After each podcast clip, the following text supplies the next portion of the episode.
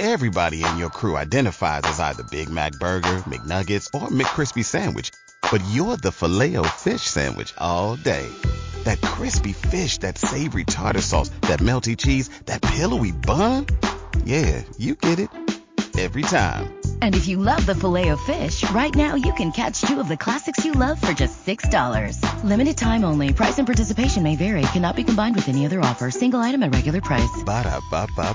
Sí, hoy más que de economía digital parece que fuéramos a hablar de, de literatura digital, ¿no? Pero pero sí tiene que ver también con estos con estos cambios y los desafíos que teníamos por delante. Mm, recién leo en la entrevista eh, lo que planteaba era eso, ¿no? Es decir, cómo va a ser el trabajo del futuro. Bueno, hoy Me acordé de vos el otro día. un pibe le decía a otro, no, ¿verdad? Todo lo que pusiste del mundial, que si vas a estar pidiendo trabajo, te van a mirar el muro y la vas a quedar, ¿no? Bueno, eso es, es, es otra de las grandes tendencias que es que, que bueno, que, que tenemos una identidad digital. Eh, en realidad se habla de identidades digitales porque muchas personas suelen tener más de una personalidad en, en el mundo digital. Ah, mira, eso Ah, no la tenía. Claro, porque la, la realidad es que eh, nosotros como personas físicas, digamos, es muy difícil que tengamos una doble vida, ¿no? Es decir, la, la tenemos, la- las personas suelen tener una doble vida, es decir, un perfil más serio en su trabajo Claro, y uno mucho más desconstructurado en su vida personal, pero...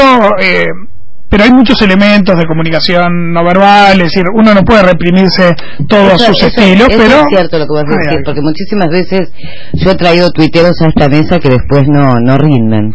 bueno, eso eso pasa que, que, en- que a nivel digital es muy fácil desdoblarse y tener identidades distintas. Eso es todo un problema cuando hablamos de audiencias y cuando mm, intentamos generar, eh, identificar eh, círculos de afinidad, porque la unicidad no, no se cumple. Claro. Eh, el sueño de, de Facebook en su momento que, que dio el salto importante fue en poner el nombre y apellido de las personas porque para hacer un poco de memoria cuando estábamos en la era previa a Facebook lo que usábamos eran nicknames. Eran- éramos todos Mancha 64 y Sí, sí, era Morocho cualquier- cualquier- 32 y no sé qué. y Facebook fue la primera red social que hizo un esfuerzo grande en, en, en, en lograr que las personas se identificaran como, como individuos personas. Bueno, el nickname sí en Twitter. Exacto, y a su vez eso eh, no le fue fácil a Facebook, que decía al principio lo logró porque el objetivo era formar una red nueva, entonces la gente ponía sus datos personales para nuclearlos, pero después eh, Facebook tomó incluso en algunos momentos políticas bastante duras prohibiendo que vos pusieras eh, nombres falsos, eh, incluso había algunas situaciones divertidas o entre comillas divertidas de personas que tenían nombres raros Claro. que No le dejaba crear la cuenta y le decían no, tiene que poner su nombre verdadero y tenían que andar demostrando cuál era su ¿Cuál era su verdadero Entonces, nombre, no? eh, al final eso obviamente se le diluyó porque es prácticamente imposible, es lo- el único que lo puede hacer ese tipo de cosas es China y el resto de- del mundo no, que es el sueño de un marketer, es decir, de alguien que quiere identificar mercados, es obviamente tener un- un- la unicidad de la persona, es decir, No, saber realmente ya, ahí se acerca más LinkedIn, ¿no? En- en Exacto, este- porque ahí hay obviamente un tema de, de- del perfil vinculado a los gustos. Lo que pasa es que. LinkedIn se han mantenido interesado solo en el aspecto profesional de las personas y si bien hay publicaciones, muros, eh, citas y, y Bueno, me gustas, eh, estaba, está más orientado a- a- al sector profesional y esa es una de las posibles caras de una persona. Entonces, lo que optó LinkedIn fue quedarse con una de las identidades digitales, en cambio Facebook era real, ¿no? eh, intentó quedarse con la única identidad física y eso no lo logró y al final se dibujó un poco y lo que lo están logrando a veces es a través de los teléfonos. Los usuarios de redes sociales notarán que cada tanto con la excusa de la protección y de que si perdés la cuenta, a- digas tu número de teléfono, te lo pide Twitter periódicamente, te lo pide. Facebook y en realidad una de las cosas que buscan es eh, atar usuarios de distintas redes a una cosa que es bastante única, que es casi física, porque no es del todo física, que es el número de teléfono. Entonces, como Facebook y los y WhatsApp son los mismos dueños, por ejemplo, les interesaba saber en Facebook tu número de teléfono para saber tus conversaciones de WhatsApp y así Mm. lograr perfilar un poco más quién eras.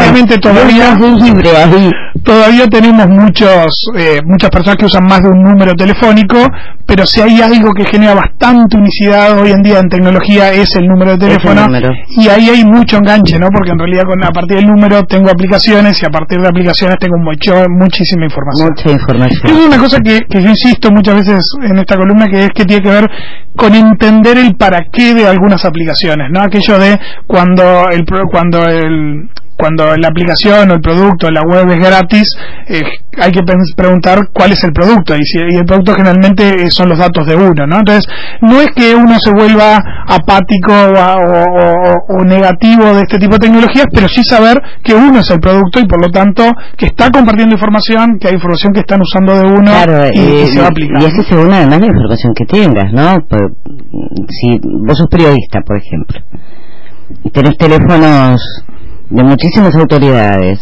obviamente no querés compartir esos teléfonos. Obvio. No parece bueno tampoco que los compartas, ¿no? Y además, eh, la, la, la contrapartida de eso es el esfuerzo que hacen las redes para captar la atención, ¿no? ¿Y por qué? Porque yo lo que necesito es perfilar personas. Eh, durante mucho tiempo hubo gente reclamando de que hubiera un botón de no me gusta en, en. Facebook y obviamente eso nunca iba a existir porque lo que me permite segmentar para hacer campañas son los gustos de las personas. Los no gustos de las personas no me aportan No, no información. aportan. Entonces, eh, si uno piensa de la perspectiva de quién quiere usar Facebook desde la perspectiva esa de la segmentación, ahí uno empieza a entender por qué el funcionamiento es de un me gusta y no un no me gusta. Like. Y cuando le agregan eh, ahora emoticones Bueno. como variaciones, fue más para content- conte- contentar a los usuarios que al, Hoy, claro, que pones una cara de enojado y Exacto, entonces eso no me gusta. Que en realidad, a los efectos de la segmentación, mi- yo noto que tenés un interés que es lo que me resulta atractivo para, para medir, que es, hay un interés en este tema. Hoy es el día del emoticón. Uf, ya de día del emoticón, las cosas que no se ven enteras. No, me enteré en las redes y dije día del emoticón. Sí, eh, la- siempre, y las noticias tristes a veces son raras porque la gente le pone me gusta, entonces hay una noticia y la gente pone me gusta, Sí, vos que todavía genera un rechazo extraño para los que somos generaciones anteriores. Ah, no, no, las cosas que me disgustan le pongo abajo. n- Bueno, Sí, no me gusta. pero no me gusta. Claro. El, pero bueno, una de las cosas que se hacen en las plataformas es generar contenidos para ver qué personas están interesadas en este tipo de contenidos para poder hacer segmentación y hacer acciones. ¿Qué reacciones tenés? Por lo tanto, eh, la creación de contenidos para las redes tampoco es una cuestión neutra, muchas veces son productos generados para conseguir audiencias. eh, que también, ¿no? Productos para conseguir audiencias, seguramente somos todos, es decir, todo el tiempo tenemos un marketing también personal y, y no, no es que sea negativo, insisto con esto, porque a veces algunas palabras tienen una connotación histórica negativa, el marketing la tiene y no lo es, es decir, el marketing es la búsqueda de mercados, atraer oferta y demanda y eso es algo bueno y sano en una economía eh, que, como las que vivimos actualmente. Por lo tanto, eh, la generación de los contenidos tiene esa lectura. Pero también es cierto que las plataformas digitales son un nuevo elemento para desarrollar cosas tradicionales. Y una de las cosas tradicionales, que era al final lo que íbamos a hablar hoy, eh, tiene que ver con eh, la expresión, la expresión de sentimientos, la expresión de, de, de interés eh, verdadero y auténtico en cosas, y eso muchas veces tiene que ver con la literatura, y por lo tanto las plataformas tecnológicas también son un espacio de desarrollo literario. Que podemos discutir si eso es nuevo o no, es decir, si hay una iliteratura o una literatura de redes sociales, obviamente es una discusión que podríamos llegar a, a- a tener, pero no parece una discusión muy válida en cuanto a los contenidos.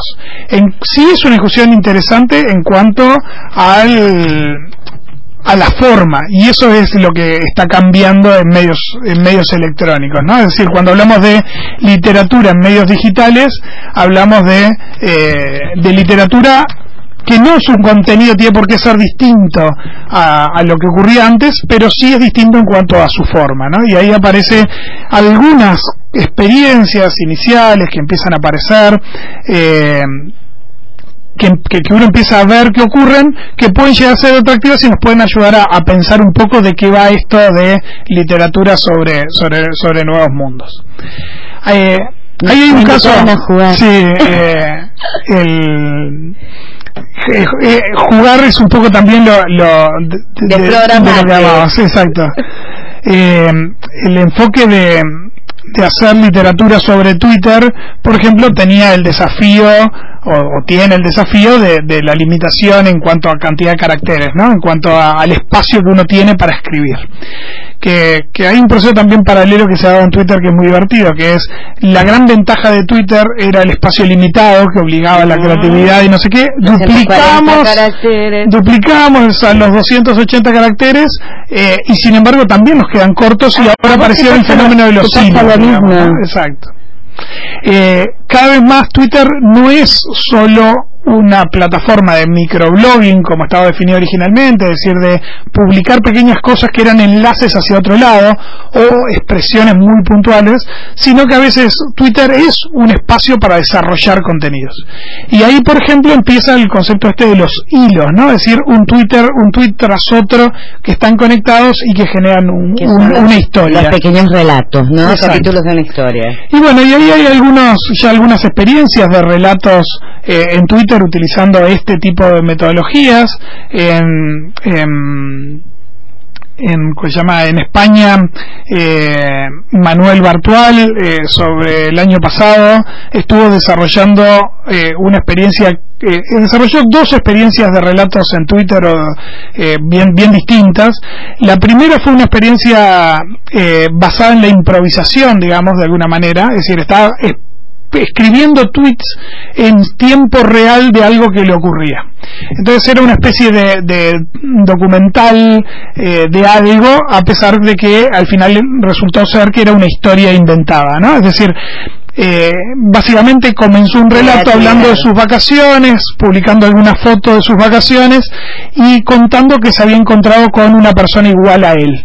Y algo que parecía eh, trivial y, y un, un mero comentario en Twitter de, de una situación jocosa, en realidad era un relato previsto, planificado, con, con, con preproducción de esos contenidos, con, con cosas que ocurrían realmente en tiempo real y, se- y las improvisaba en base a la interacción con otros usuarios, y en otros casos no, eran casos eh, muy, muy prearmados, ¿no? Es decir, fotos que ya estaban sacadas de antes o, o líneas argumentales que ya estaban definidas. Es decir, desarrolló un relato que se contó en tiempo real a pesar de que sí era un producto, digamos, literario, en el Literario. sentido que había sido pensado con un fin literario, con una, un- una introducción, un desarrollo y una conclusión, y que tenía un enfoque claramente.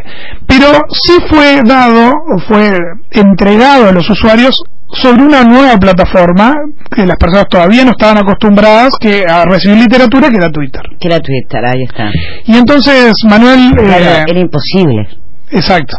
Eh, porque la, el- la literatura en tiempo real tiene algunas experiencias, obviamente. El caso más claro es en radio Orson Welles con, Estaba pensando con toda historia, pero la realidad es que eh, incluso con, con, con algunas eh, eh, capítulos que se iban publicando en revistas, como podría ser historias de, de cómics, por ejemplo, en, un diario.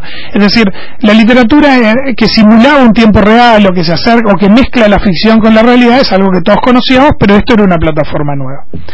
Eh, Manuel Bertual eh, después realiza una segunda intervención ya mucho más claramente producida previamente porque obviamente se hizo muy viral y muy famoso la historia de Bartual, por lo tanto la gente cuando empezara un nuevo relato estaba claro de que ese era un relato que iba a ser producido, es decir, todo el mundo iba a estar esperando el inicio de un nuevo relato. Él supo darle una vuelta adicional que Volvió a innovar. Exacto, el- lo que hizo fue pivotear, digamos, con, con la herramienta y si bien era un producto que tenía un enganche fuerte con un sponsor incluso, es decir, una compañía que, que, que estaba patrocinando este nuevo relato, fue un relato relato que tuvo eh, historias paralelas, que se apoyó en distintos medios, que apoyó, que se apoyó eh, en video, que incluyó actores, que incluyó un vínculo con la televisión abierta en, la, en las campanadas de fin de año que para los españoles son muy tradicionales. Entonces había mucha producción y mucho más compleja la historia de lo que era inicialmente. Quizás perdió en esa segunda experiencia eh, espontaneidad. la espontaneidad o la naturalidad con que se movía en la primera, pero obviamente el listón estaba puesto puesto más arriba. Lo que sin duda para que obviamente releer estos relatos en, en Twitter se vuelve a veces bastante tedioso porque es como leer texto largo pero en un soporte que está pensado para texto corto y para el, lo efímero del momento. Somos costumbristas, ¿no? Entonces cuesta bastante que alguien, después de que no vivió la historia en, en tiempo real, vaya a leerla en tiempo pasado, ¿no? Es decir, obviamente la gracia de esta literatura eh, basada en redes eh, tiene una, un componente fuerte de, de vivir el momento y de seguirla en tiempo real. En Bartual, en su segunda intervención, incluyó cuentas falsas en Twitter, eh, cuentas creadas especialmente para esto, incluso se apoyó en algunas cosas que le permitió Twitter España para forzar el comportamiento de Twitter de, de maneras que un usuario común no lo puede hacer. Entonces estuve muy apoyado eh, en, en, esto de usar las herramientas para contar una historia. obviamente no, no, no es el único ni tampoco el primero, sin duda en idioma español fue el que tuvo más, eh, más visibilidad en, esto de experimentar con Twitter y literatura. Eh, pero bueno, marcó, marcó un hito importante. Y yo quería de alguna manera contrarrestar esta experiencia que estuvo muy interesante con otra experiencia que, que fue local. Eh, Hugo Burel, eh, escritor uruguayo más que conocido, hizo eh, este verano un cuento que se llamó Una ola perfecta. Es verdad. Eh, Hugo Burel es, un escritor, como decía, claramente reconocido y con muy buena literatura, que hizo, participó de este experimento con un auspicio, digamos. Es decir, no fue una propuesta eh, desde el autor, sino que fue una propuesta de un banco que lo contrató o le solicitó crear un cuento. Que es distinto que haberse conseguido un sponsor para un cuento propio, ¿no? Es decir, esto fue un pedido de un banco que quería potenciar su espacio en red social a través de utilizar literatura en estas nuevas plataformas. Entonces, eh, se sumó Talí Kimmelman, si no me equivoco, es una fotógrafa. Eh, la producción fue de, una productora local que hizo toda la producción de locaciones para esas fotografías y, toda la parte de, escenarios. en este nuevo mundo de comunicación. Exacto. Y además, eh, obviamente había un relato de, de, Hugo. Ese relato, a diferencia de lo espontáneo que tenían estos otros relatos que yo decía del español, eh, el relato fue muy preanunciado, es decir, se, hizo una campaña fuerte de difusión, principalmente en medios tradicionales, de que iba a comenzar en tal día, a tal hora, la publicación de este relato en Instagram. Exacto, en este caso ni siquiera era, no era Twitter, era Instagram, pero no tenía la naturalidad de un relato que comienza, sino que era un relato anunciado. Entonces era más parecido a la publicación de un libro que a un, intercambio en redes sociales que se convierte en, un producto literario. Yo creo que eso eh, generó para empezar eh, una lectura distinta de esto y para mi gusto un entendimiento incorrecto de, del cómo funcionan las plataformas. En muchas entrevistas eh, radiales y de prensa Hugo se declaraba como una persona que no utilizaba redes sociales. Eh, por lo tanto, ni siquiera se publicó en una cuenta de Instagram de, del autor, sino que se escribían en la cuenta de un banco. Eso lo que hace es que también se pierde un poco de la magia, ¿no? Es decir, cuando uno abre un libro tradicional y se pone a leer, uno se mete en ese mundo, ¿no? Cuando uno quiere leer literatura en, en el contexto de, de una sala espera un banco, seguramente no se puede navegar mucho en esa magia, ¿no? Entonces, un poco eso también hubo, ¿no? En esto, ¿no? Es decir, era una cuenta de un banco que estaba publicando un relato artístico, eh, que estaba ya pronunciado de que la fotógrafa era una fotógrafa profesional, que decir, era había mucho más parecido. detalle en la previa. Había como mucho detalle que lo hacía producto eh, valioso, es decir, el, relato final eh, que además estaba escrito íntegro previamente, es decir, no había nada de la interacción con otros usuarios que pudiera cambiar la historia creo que hace es una demostración clara de, la falta de entendimiento de la herramienta y del potencial que tenía. no hubo ninguna interacción. Eh, y precondicionaba también a la mayoría de los lectores a estar leyendo un libro entregado en cuotas. Era un conjunto de fascículos eh, prolijamente editados y encuadernados a todo color. Era una colección. Entregados a través de una plataforma nueva. ¿Qué quiero decir con eso? El relato eh, es interesante, el cuento que está atrás de esto, que se llamó una ola perfecta y que todavía está disponible en, Instagram.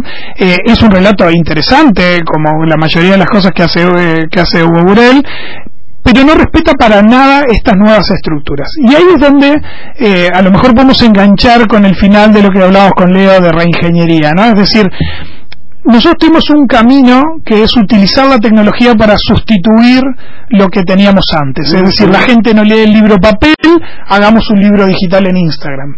O podemos utilizar la tecnología para repensar las cosas como las hacíamos hasta ahora. Y pensar qué posibilidades tenemos hoy de interacción directa con los lectores, de realmente un material literario puede hacer un pasaje de ida y vuelta donde la participación de los lectores tenga una cierta relevancia. Yo recuerdo que de, chico se había puesto de moda las novelas eh, de investigadores que tenían de según lo que decisiones que uno tomaba como lector se salteaba páginas y cambiaban el final, ¿no? Algo así como eh, armar tu propio relato o crear tu propia aventura, había algunas colecciones de eso. Que suponían al lector en una actitud mucho más activa y participativa porque uno definía el relato que estaba leyendo y creaba al cuento en una cosa de múltiples lecturas. Algo que tiene la literatura de siempre, porque obviamente todos quienes ya hayan leído un libro después visto una película se encontraron productos distintos, cosas a veces decepcionó. a veces decepcionantes o a veces las mejoraban, pero era claro de que el poder de la imaginación tenía un componente también de ida y vuelta. Lo tiene la radio, por ejemplo. Por supuesto.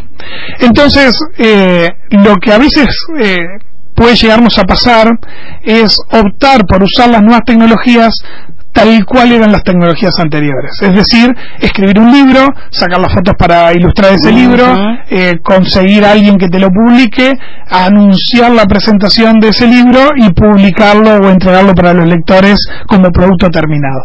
Y otro camino puede ser pensar las redes como un espacio de intercambio, de creación colectiva, de innovación, de, pensar nuevas formas de comunicación, de incorporar, incorporar lo multimedia profundamente, de, de aprovechar en la interacción con otros, de cambiar la historia en función de cómo la gente la está viviendo.